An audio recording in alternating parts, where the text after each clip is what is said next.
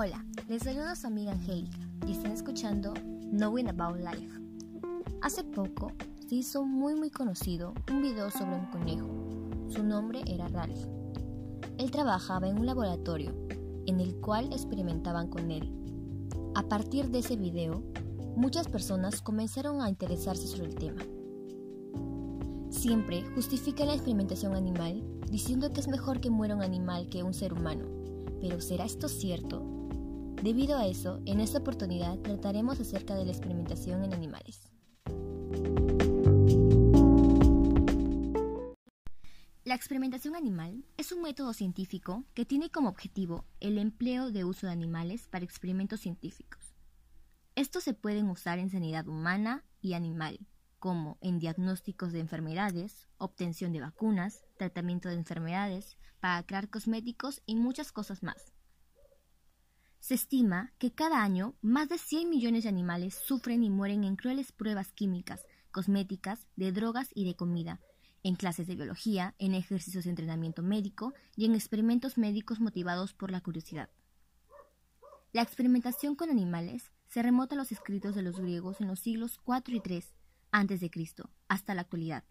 Están entre los primeros en realizar experimentos en animales vivos Aristóteles y Erasistrato.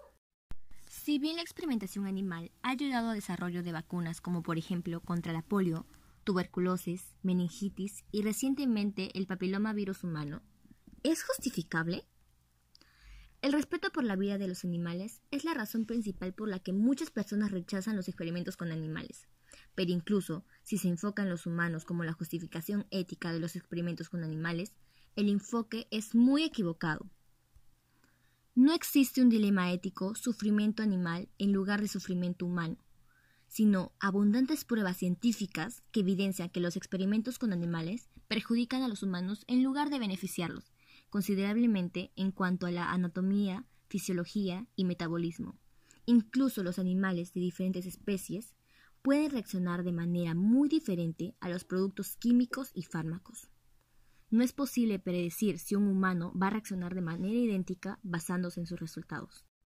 El progreso médico es importante, pero los experimentos con animales son el camino equivocado. No solo conduce a resultados falsos, sino que incluso impide el progreso médico. Entonces, ¿qué podemos hacer para luchar contra la experimentación en animales? Seamos consumidores responsables. No compremos productos que estén testados en animales o que contengan ingredientes que hayan sido testados en ellos.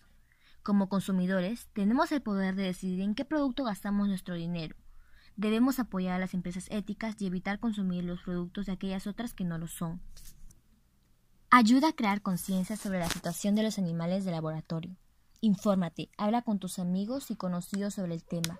Difunde la información por las redes sociales. Hay muchas campañas contra estas experimentaciones. Debemos apoyarlas para que así esto termine de una vez por todas. Bueno, hasta aquí el podcast. Espero haya sido de su.